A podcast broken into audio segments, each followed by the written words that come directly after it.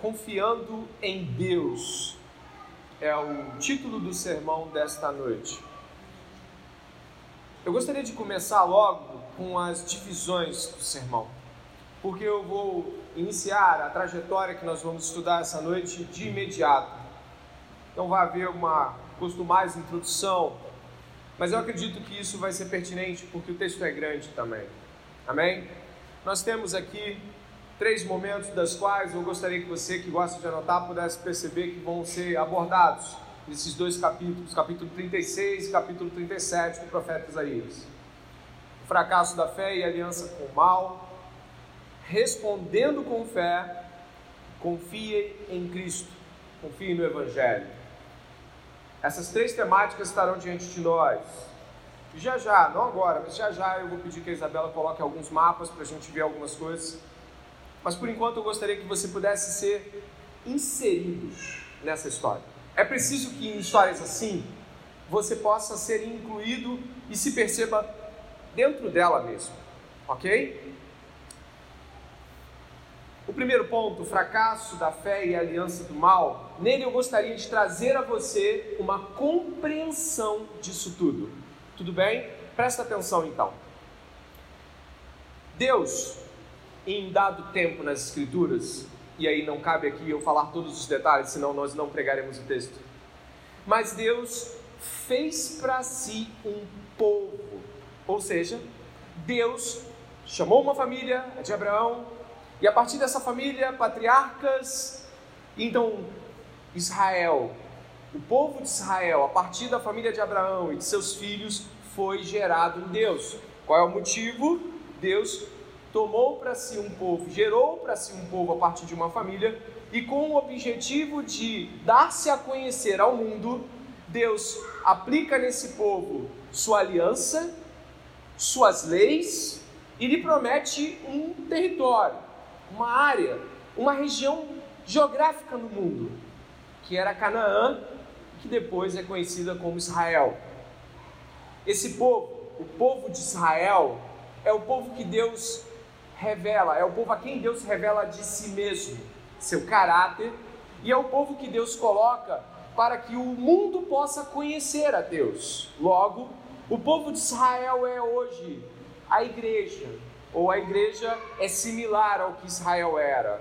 Israel era étnico, então as pessoas que lá estavam pertenciam a um, grupo sanguíneo em particular. A igreja é multiétnica, universal, católica, e ela é feita pela fé em Cristo Jesus, gerada em Cristo.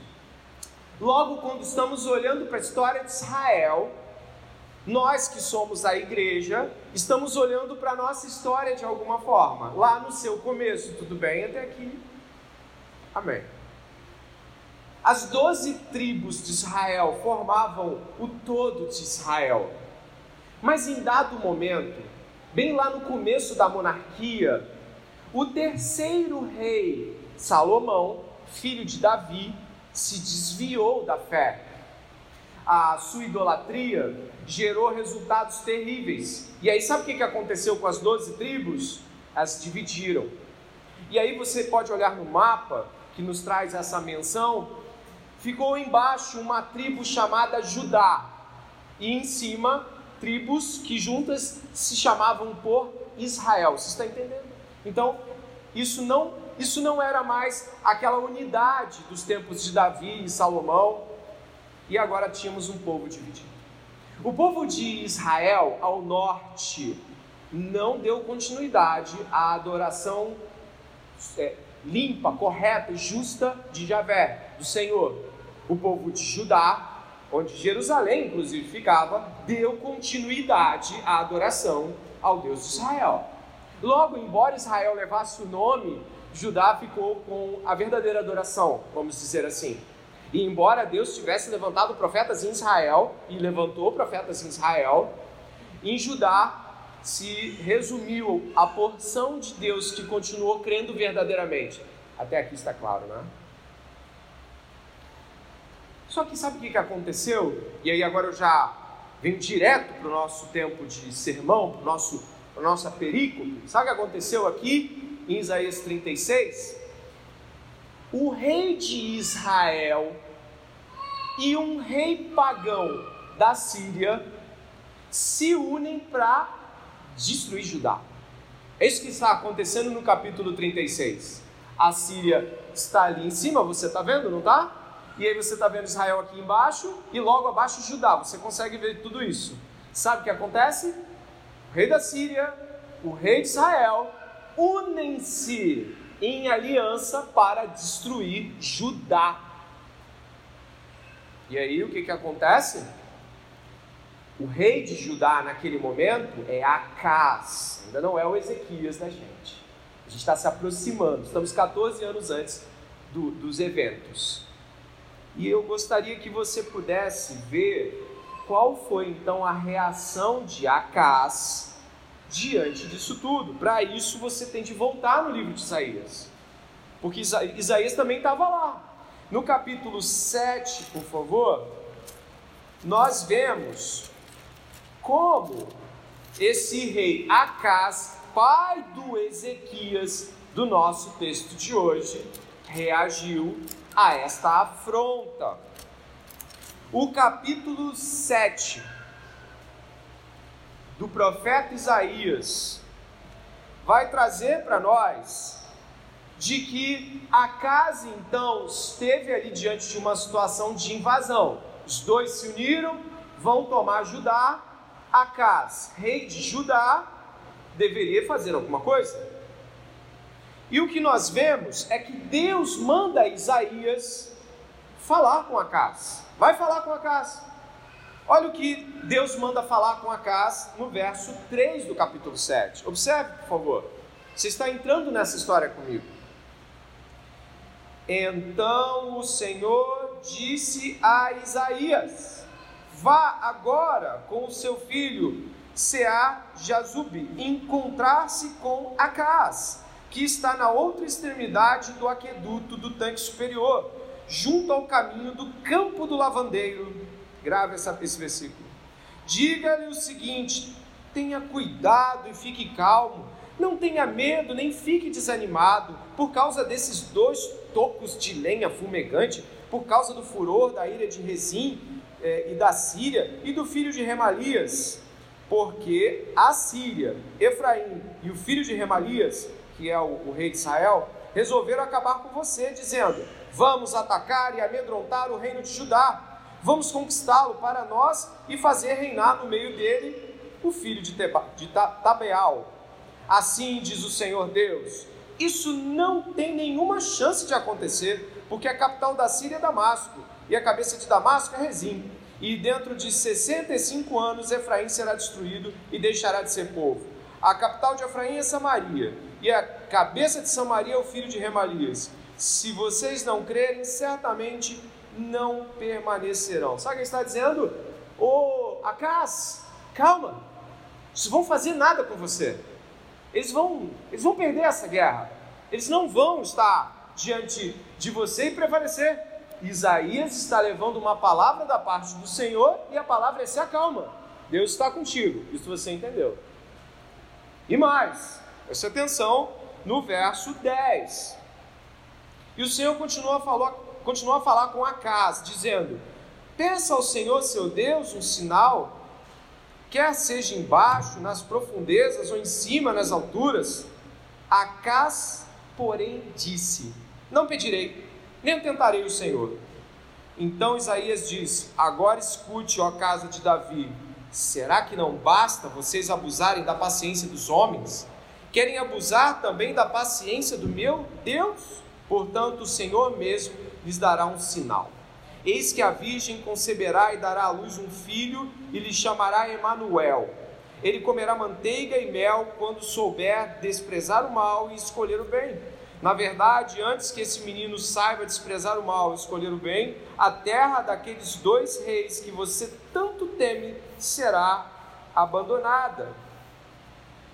Vai ficar muito claro quando a gente for para o segundo livro de Reis. Mas antes que a gente chegue lá, deixa eu te dizer o contexto. Acas falou: Não vou pedir sinal nenhum.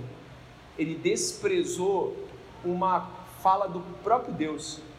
Deus está falando, pede um sinal para eu te mostrar que você vai ficar tranquilo com o que eu vou fazer. Pede um sinal. não vou pedir sinal nenhum, não tentarei o Senhor. Ele usou um texto bíblico de Deuteronômio para lançar uma palavra contra o próprio profeta e, obviamente, contra Deus. E Deus se indignou aqui, então tá bom. Você não quer sinal nenhum, você não quer sequer me ouvir. Então, o sinal que você vai receber, você nem vai ver. Vai vir um menino lá na frente, vai nascer, e ele vai ser a minha glória. E nós sabemos quem ele é. O contexto aqui é aparentemente é Acas não deu ouvido ao Senhor e segue, não é isso? Não, não. Nós temos um outro livro bíblico que traz um cenário e traz acréscimos, não por acréscimos não existirem, mas porque o relato do segundo livro de Reis amplia o que Acas fez. Dê uma olhada comigo, por favor, e vá até o segundo livro de Reis, no capítulo 16. Você marca Isaías aí, não perde esse Isaías 7, eu marquei aqui na minha Bíblia para a gente ir rápido, mas é importante que você possa ver no capítulo 16 do segundo livro de Reis, é lá atrás, é bem antes do livro de Isaías, para você que está chegando para a Bíblia agora, não tem nenhum problema de pedir ajuda a alguém para achar com você. Mas sabe o que, que aconteceu? Acas não somente rejeitou o que Isaías disse, olha o que Acas fez, capítulo 16, dá uma olhada ali comigo, no verso de número 7. Diante então da invasão de Israel e da Síria, verso 7 do capítulo 16 do segundo livro de Reis. Acais enviou mensageiros a Tiglat Pileser. Quem é este? Rei da Síria, pai de Senaqueribe. Olha aí, pais e filhos envolvidos nesta trama. Rei da Síria dizendo: Eu sou seu servo e seu filho. Venha me livrar do poder do rei da Síria e do poder do rei de Israel, que se levantam contra mim. Acas pegou a prata e o ouro que havia na casa do Senhor e nos tesouros do palácio real e mandou o que? Pode completar? De presente. Meu Deus! Ele não somente não ouviu a palavra do Senhor através da vida do profeta Isaías, como procurou auxílio na Síria. Olha mais o que ele fez no verso 10. Então o rei Acas foi a Damasco para se encontrar com Tiglat-Pileser, rei da Síria. Ao ver ali um altar, enviou um sacer... ao sacerdote Urias o modelo do altar e a planta segundo o qual tinha sido feito. Urias, o sacerdote, edificou um altar, segundo tudo que o rei Acas havia ordenado de Damasco. O sacerdote Urias fez isso antes que o rei Acas viesse de Damasco. Quando o rei voltou de Damasco, viu o altar aproximando-se dele e nele sacrificou. Ele ordenou que fosse criado um altar a ídolo semelhante ao que ele viu diante do rei da Síria. E ele mandou colocar em Israel, Judá. Rejeitou a voz do Senhor, fez uma aliança, deu os tesouros da casa do Senhor, do seu povo, para o rei da Síria e aí eu volto para Isaías capítulo 7, claro que você vai entender melhor o que você vai encontrar no 7,17. Você vai entender melhor agora o contexto de que nós estamos falando. Olha o 7,17 de Isaías. E aí, se você puder, eu acredito que você possa fazer esse favor, você vai ler o 7,17 em voz alta. Mas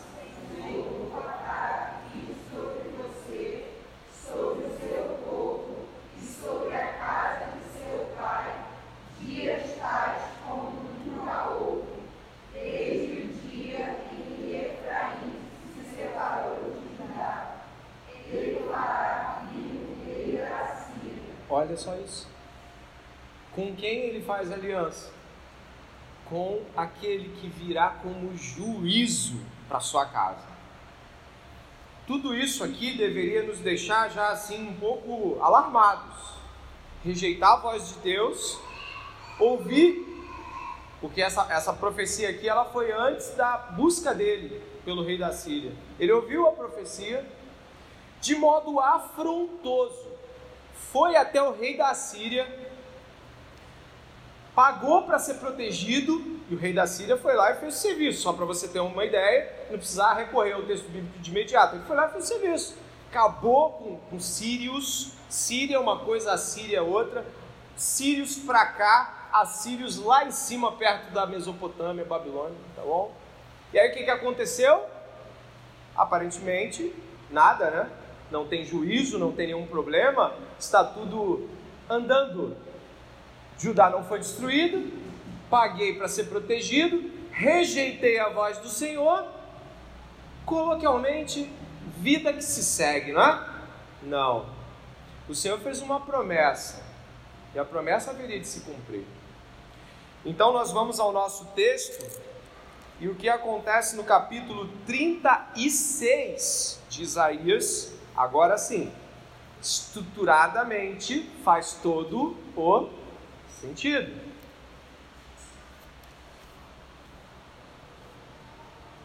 Ok?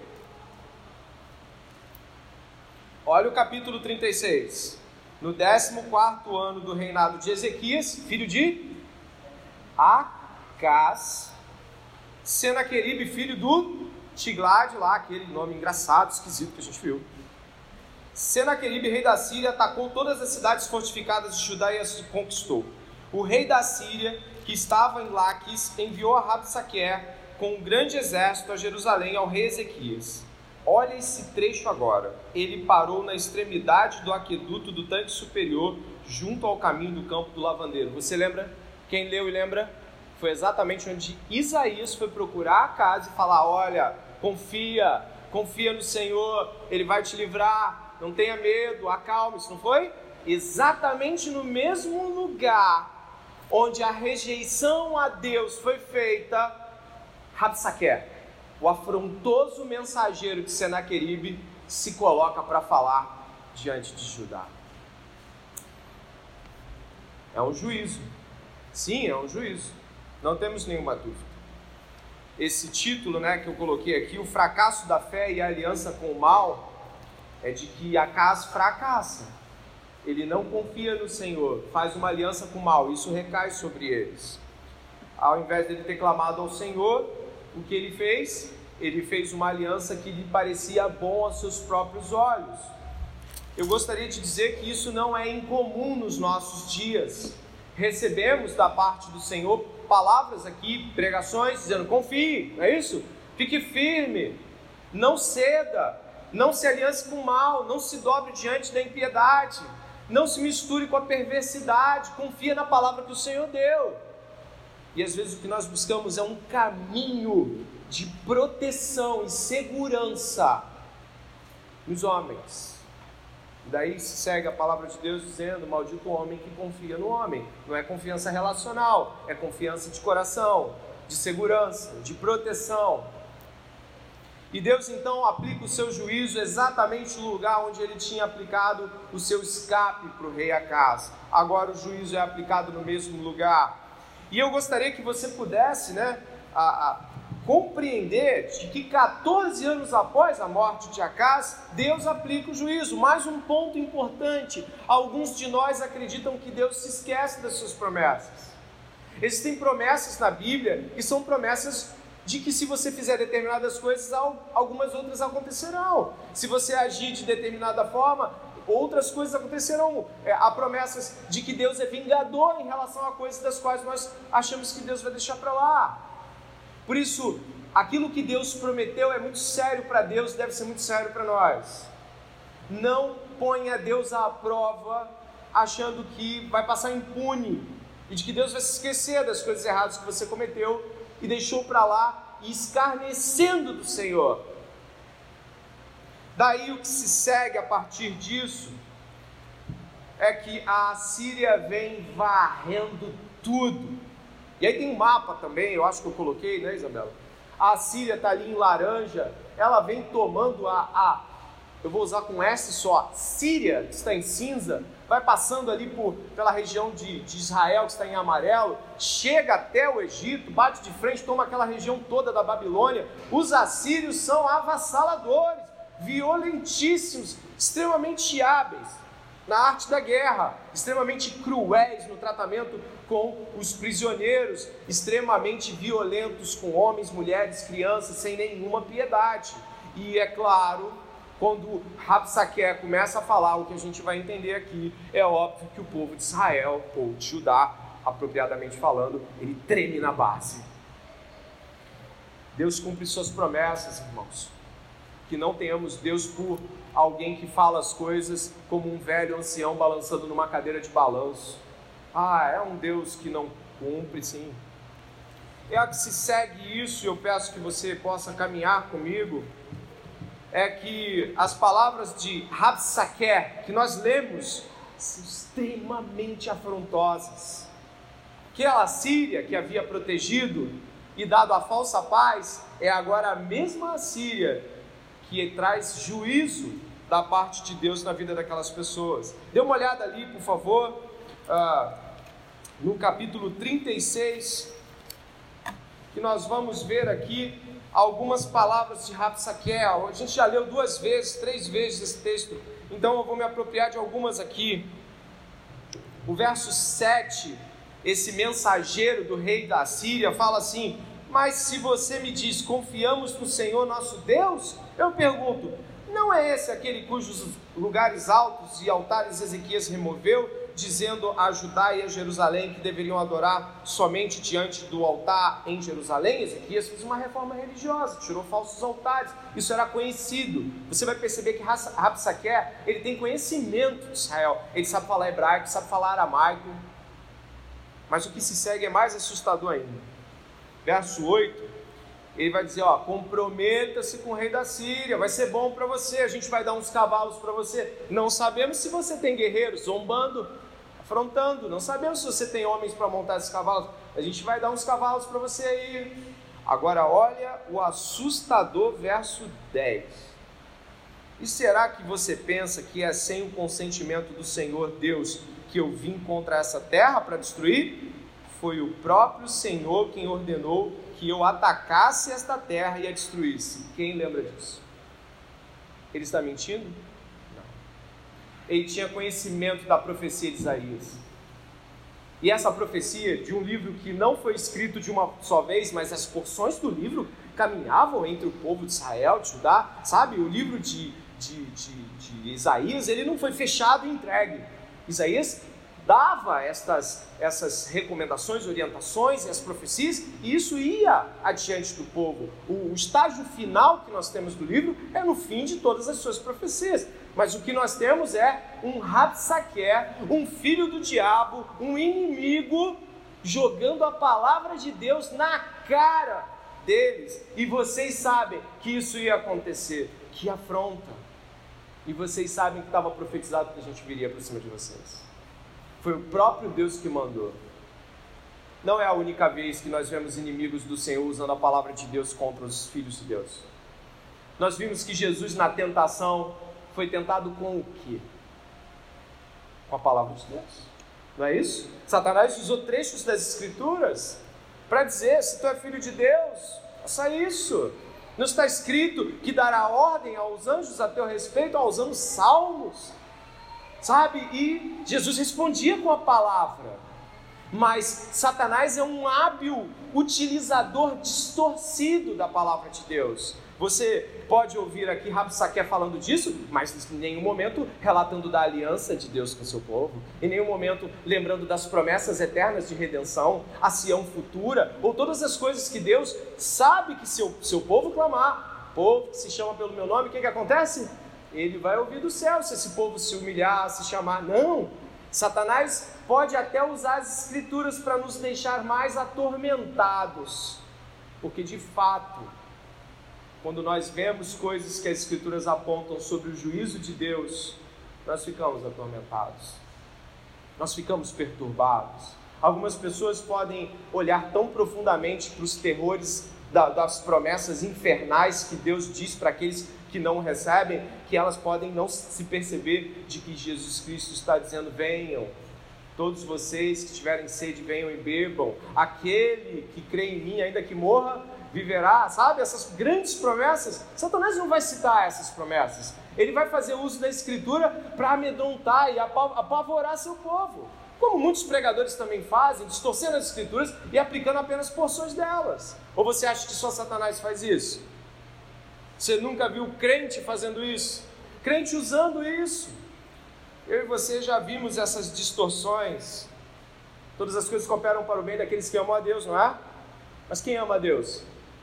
Aquele que guarda os seus mandamentos. Isso aí, essa parte ninguém conta. A gente coloca uma parte de proteção e esquece de que existe uma implicação de aliança. Ou então, Deus é um Deus de amor e promete amar as pessoas, mas também promete que aqueles que não receberem Cristo Jesus serão lançados no fogo do inferno eternamente. Também promete isso. O Deus de amor promete juízo para aqueles que se mantiverem rebeldes.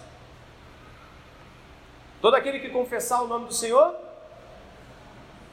Mas Jesus também diz em Mateus capítulo 7: Nem todo aquele que chama e diz Senhor, Senhor, então significa que existem palavras que não podem deixar de serem completas, mas Rapsaquer usou a parte da destruição. E o Senhor de vocês mesmo falou para a gente invadir e destruir tudo, e não, não pense que eu não sei.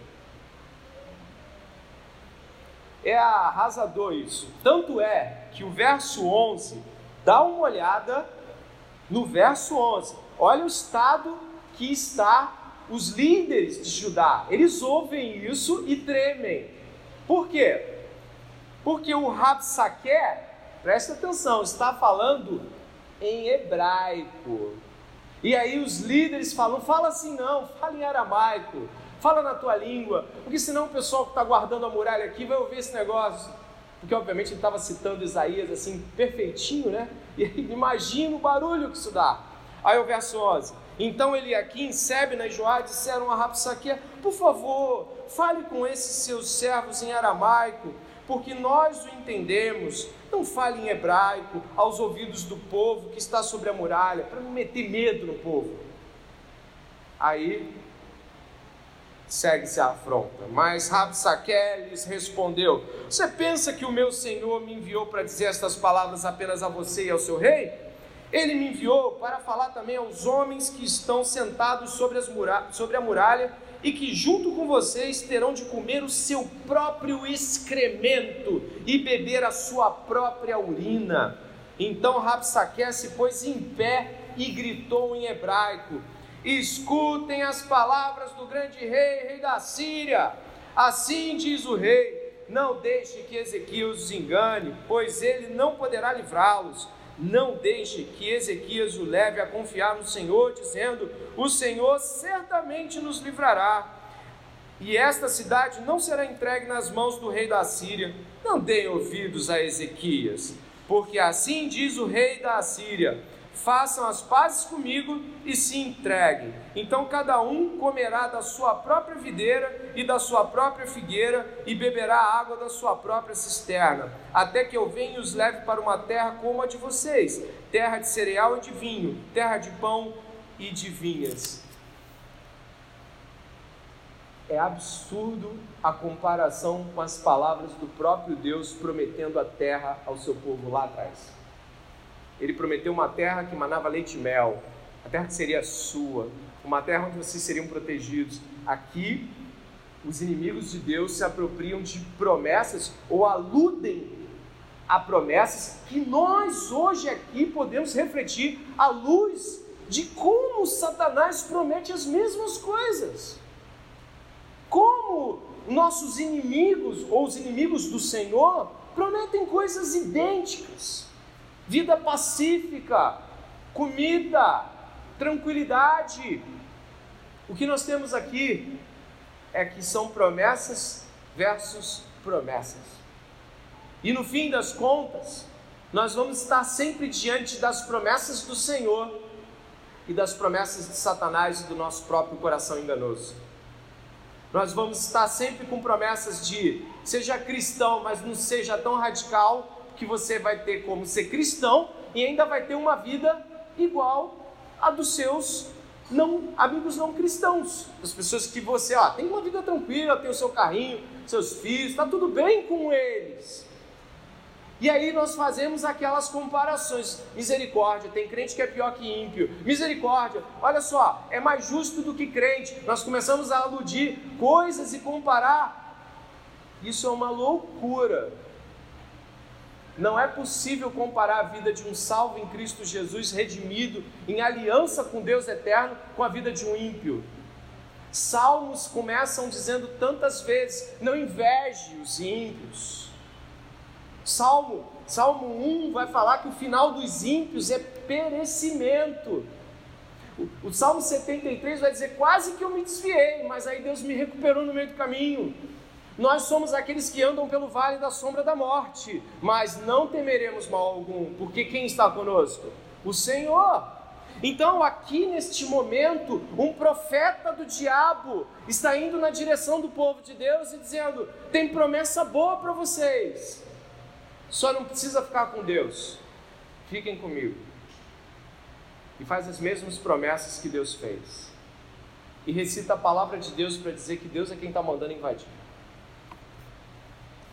Mas é interessante você perceber que no verso 10, olha a sua escritura, olha a Bíblia, no verso 10 ele fala de Deus, certo?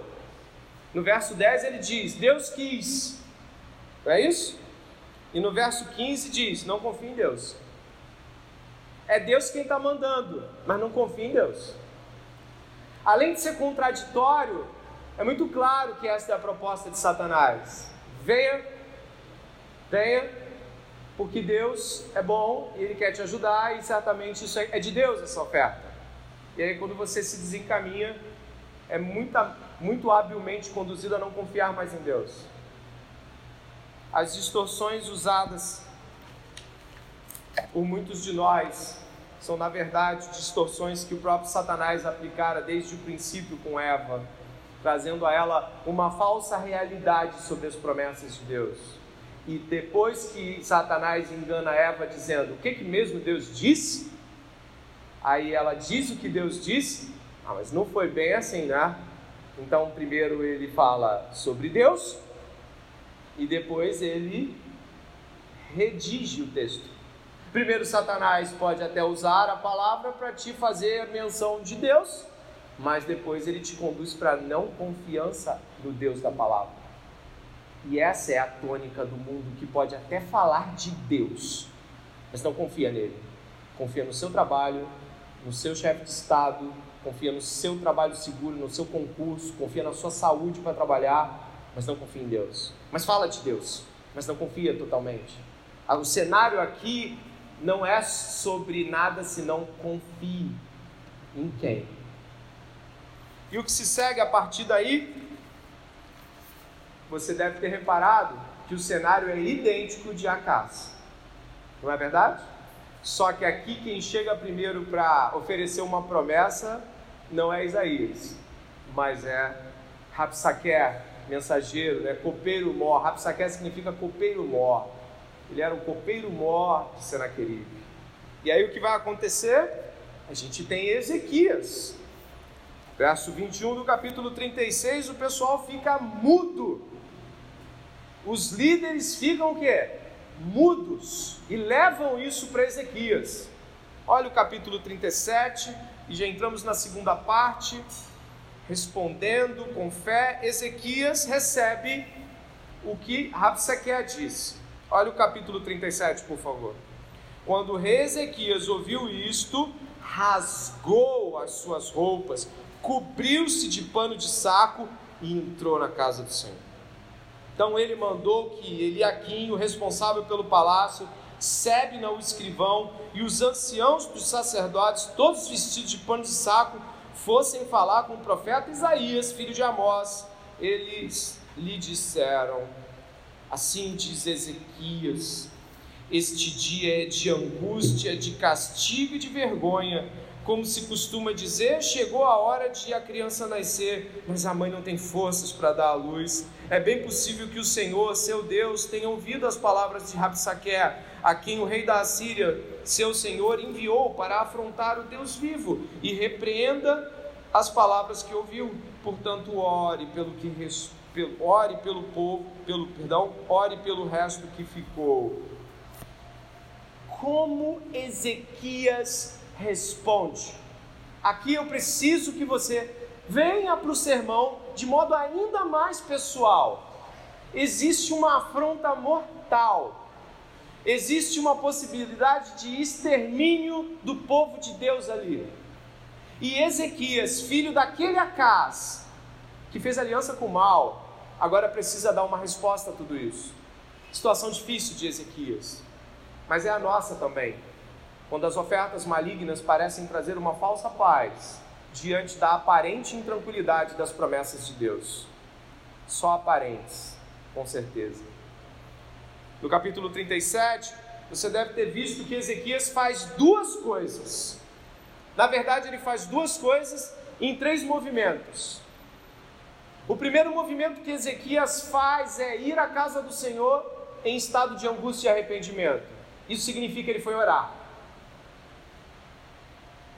O segundo momento está ali no verso do verso uh, uh, versos, perdão, do verso 3 até o verso 4.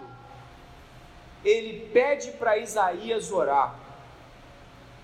E depois, lá no capítulo 37, verso 14, Ezequias ora mais uma vez.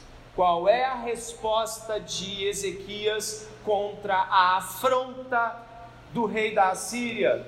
Que ele não tinha, preste atenção, nenhuma chance de vencer.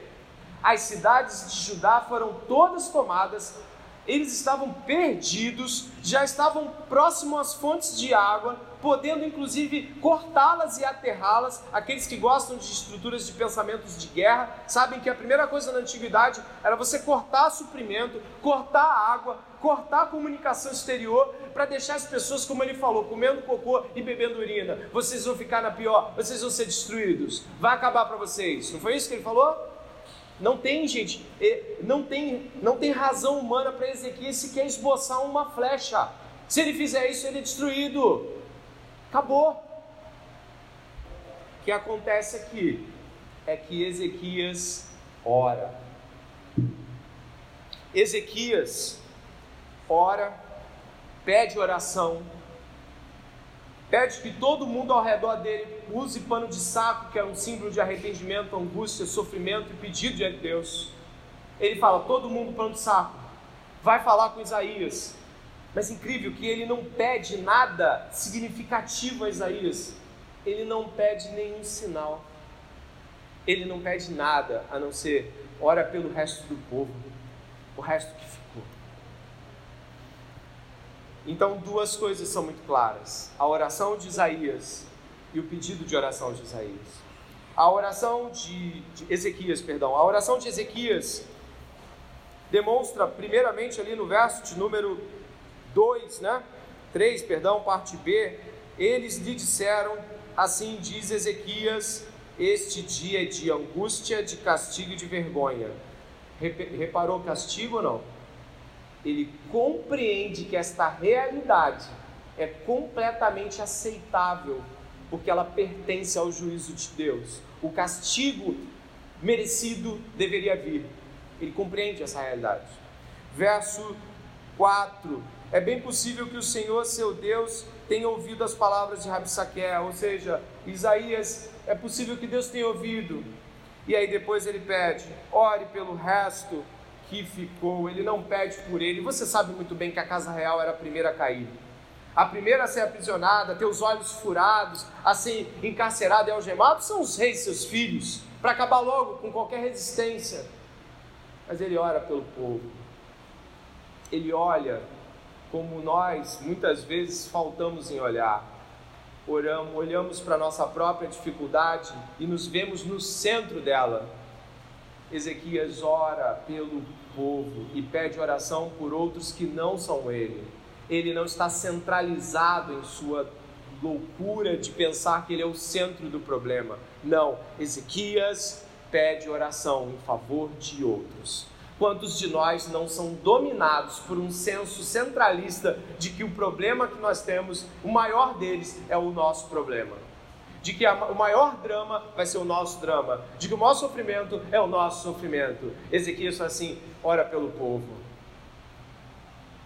E lembre-se, os primeiros a serem capturados e terem todo tipo de crueldade possível seriam o rei e a sua casa. Como você deve lembrar de Joaquim e dos, da captura do rei da Babilônia depois. E ressaltar aqui que antes dele orar, mais uma vez, duas coisas chamam a atenção. A primeira é o verso de número 5, quando Isaías manda dizer o seguinte: Digam ao rei o seguinte: Assim diz o Senhor: Não tenha medo por causa das palavras que você ouviu, com as quais os servos do rei da Assíria blasfemam contra mim. Eis que porei nele um espírito, e ele, ao ouvir certo rumor, voltará para sua terra, e lá farei com que ele seja morto à espada. A resposta é muito rápida. Vou acabar com ele. Acalme-se. É a mesma resposta que Deus deu ao pai dele. E o pai não confiou.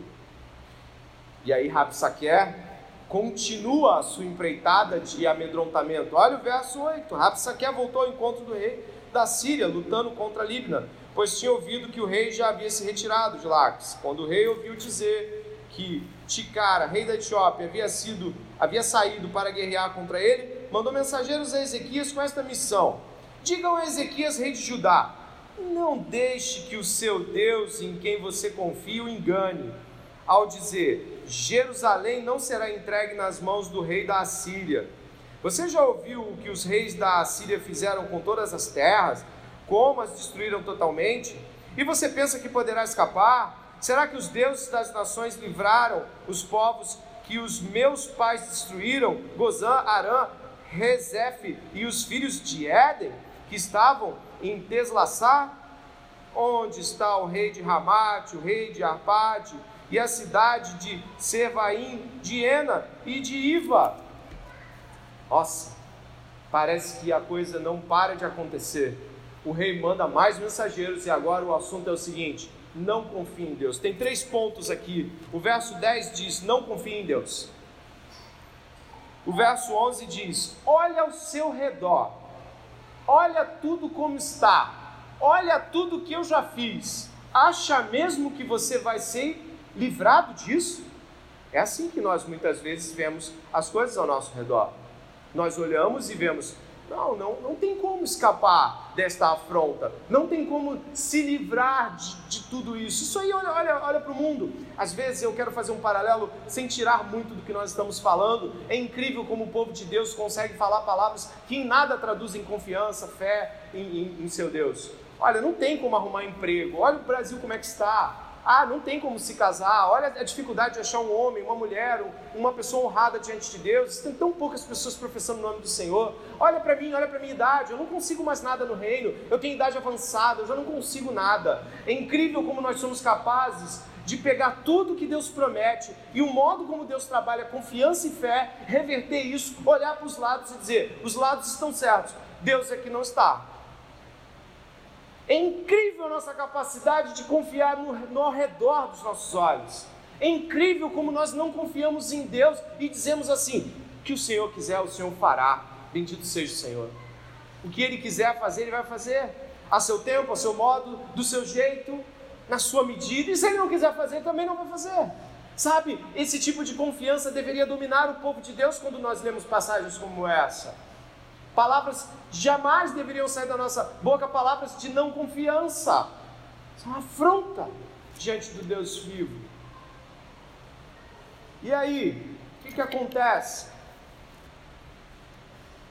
Ezequias ora. Ele ouve essa mensagem e ora. Repare na oração dele, verso 14. Ezequias recebeu a carta das mãos dos mensageiros e a leu. Então Ezequias subiu à casa do Senhor e estendeu a carta diante do Senhor. Olha, olha o ato dele. Você consegue ver? Ele pegou aquela carta e colocou diante de Deus e começou a falar com Deus. Às vezes nós temos medo de parecer excessivamente místicos diante de Deus, sabe? É como se às vezes a gente falasse: Ah, você fez um negócio desse, Deus sabe.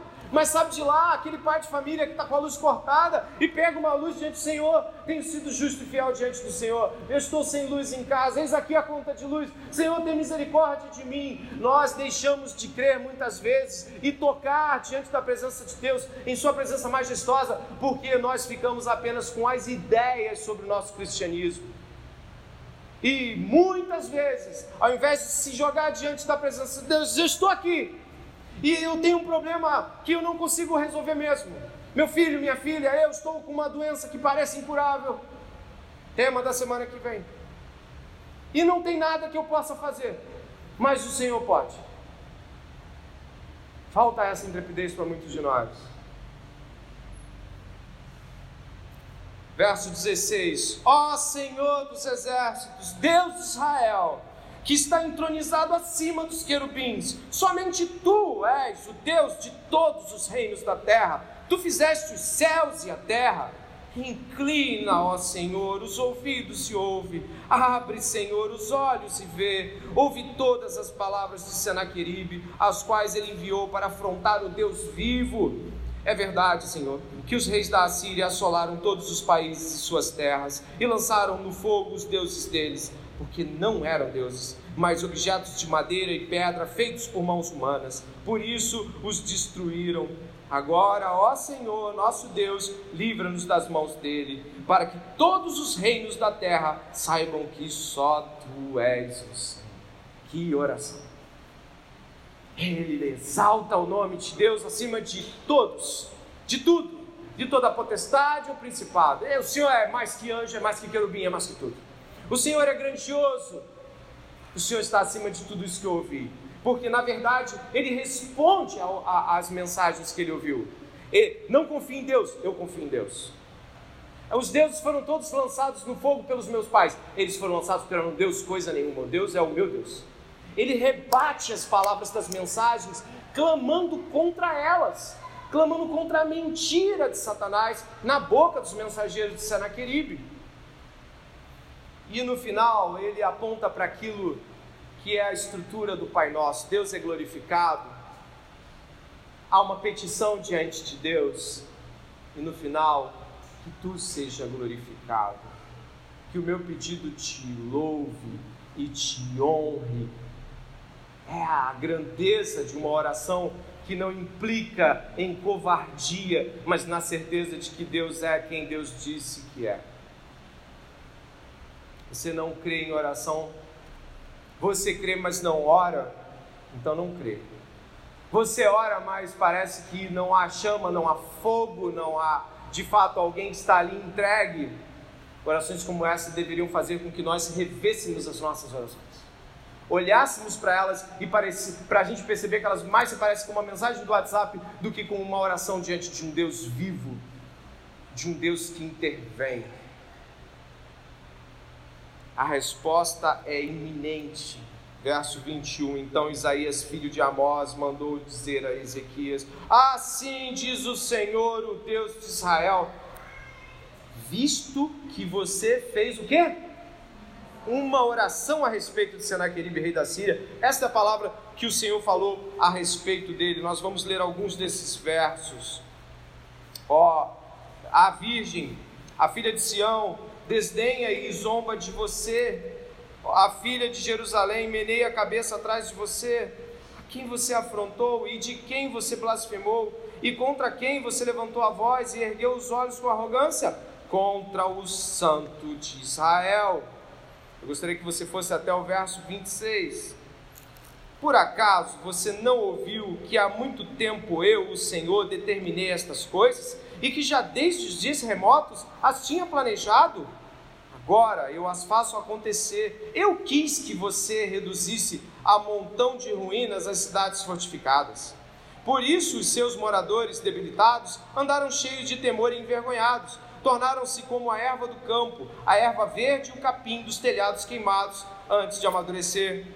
Mas eu sei onde você está, conheço o seu sair, o seu entrar e o seu furor contra mim por causa do seu furor contra mim, porque a tua arrogância, a sua arrogância subiu até os meus ouvidos, Eis que porei o meu anzol no seu nariz e o meu freio na sua boca, e farei você voltar pelo caminho para onde veio. Deus responde com uma força, Deus responde com um impacto que estremece. Está dizendo assim: quem é você que está afrontando? Eu que te mandei fazer isso com Judá. Isso é tão notório para nós que você deveria, por exemplo, comparar com as palavras de Isaías 10, que é, é, as palavras de Isaías 10 ressaltam a ignorância de Rabsaque e Senaqueribe, porque Deus havia sim profetizado que a Assíria faria o serviço de Deus no juízo contra Judá. Mas olha o que também Deus disse que faria com a Síria depois. Dê uma olhada no capítulo 10, do verso 5. Isso Rabsaque não quis contar. Ai da Assíria, cetro da minha ira a vara em sua mão é o instrumento do meu furor. Eu a envio para uma nação ímpia e contra o povo da minha indignação lhe dou ordens, para que dele roube a presa e lhe tome o despojo e o ponha para ser pisado aos pés como a lama das ruas. Ela, porém, assim não pensa, o seu coração não entende assim. Pelo contrário, em seu coração só pensa em destruir e exterminar não poucas nações, porque diz: não são meus comandantes todos eles e todos eles reis? Dá uma olhada no verso 12. Por isso, quando o Senhor tiver acabado, presta atenção, olha que está falando sobre o nosso texto.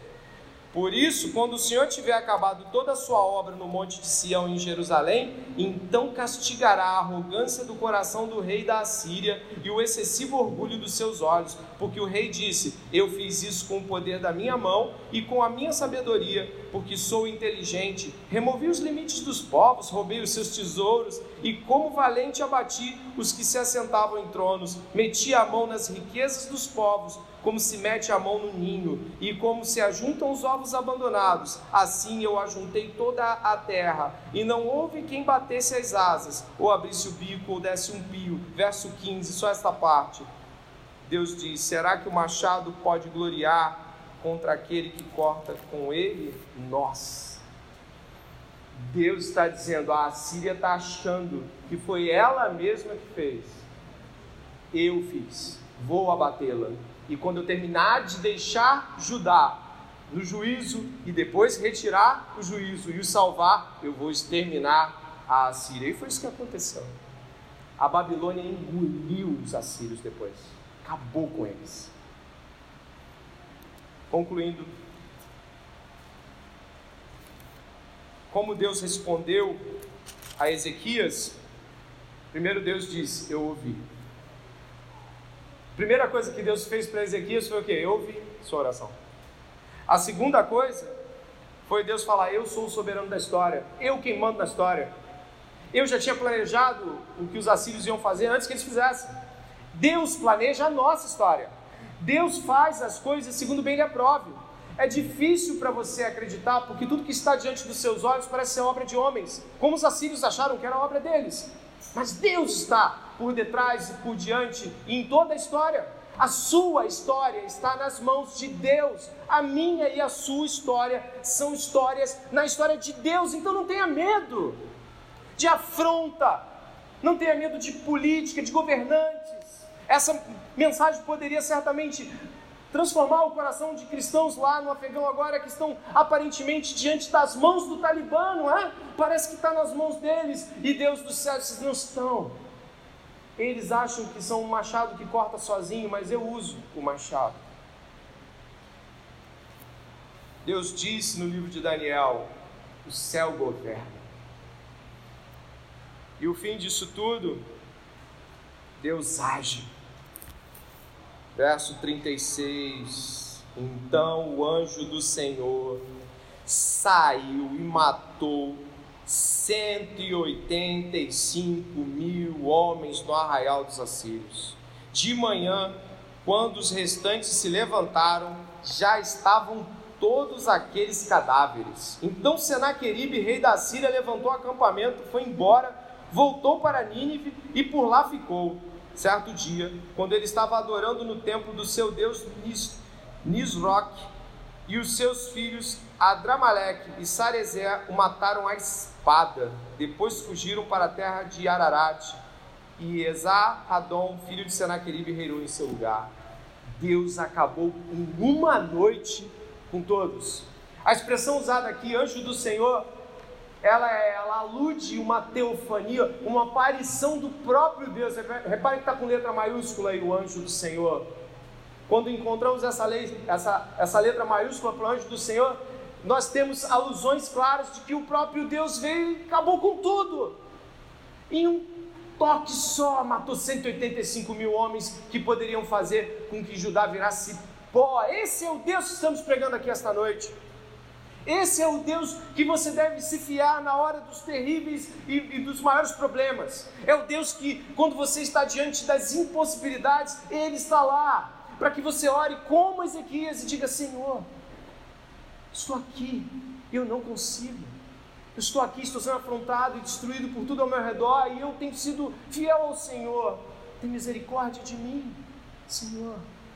Ainda que eu não mereça, tu és Deus, que tu seja glorificado na vitória contra tudo isso que fala contra o teu nome.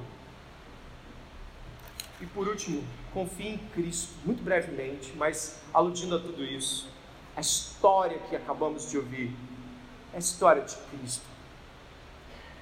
O Senhor Jesus Cristo esteve diante de um inimigo a qual todos temos medo, ou em algum nível temos, mesmo que não seja mais o medo que tínhamos, a gente às vezes fica assustado quando ouve falar da morte. Jesus Cristo, diante da face da morte, orou. E fez como Ezequias, porque Ezequias também aqui apontava para ele, chamou pessoas para orar. E naquele jardim, diante daquela encruzilhada de confiar ou não em Deus, Jesus confiou em Deus. E quando estava na cruz do Calvário, os fariseus passavam meneando a cabeça. Confiou em Deus? Que Deus o livre. Salmo 22, que começa: Deus meu, Deus meu, por que me desamparaste? E estamos esta noite aqui, porque, ao contrário da história de Ezequias, que Deus livrou, o Pai não livrou Jesus Cristo e o entregou na mão dos piores homens daquele tempo, e o Pai, com sua própria mão, desferiu toda a sua ira, porque em Jesus havia o pecado de cada um que ele havia de salvar. E sabe o que acontece quando nós lembramos disso? Nós lembramos de que Deus não poupou o seu próprio filho, mas nos deu para que tivéssemos a certeza de que depois de três dias ele voltaria da morte e diria: Vocês não têm mais que ter medo eu venci a morte. E é nisso que o apóstolo Paulo exulta quando diz: Onde está a morte, o seu aguilhão? Acabou. Jesus diz: No mundo tereis aflições, mas tem de bom ânimo. Eu venci o mundo, mas ele ainda não tinha ido para a cruz e nem ressuscitado. Quando ele venceu, estava tudo escrito e determinado: o Senhor venceria e venceu por todo aquele que crê nele esta noite e que vai crer nele durante toda a história do povo de Deus nessa terra. Nesta última oração que faremos aqui, eu conclamo o povo de Deus a abandonar os seus medos e crer de que se Deus deu seu filho e ressuscitou como prova de que nada devemos temer, esta noite você pode se lançar diante do Senhor e dizer: Eu tenho um diagnóstico. Eu tenho um, um desafio terrível, eu tenho pecados que parecem que me atormentam e me cercam, eu tenho medo, o mundo me dá medo. Diante do Senhor esta noite, coloque a sua oração apontando quem Ele é para você. Ore comigo, por favor.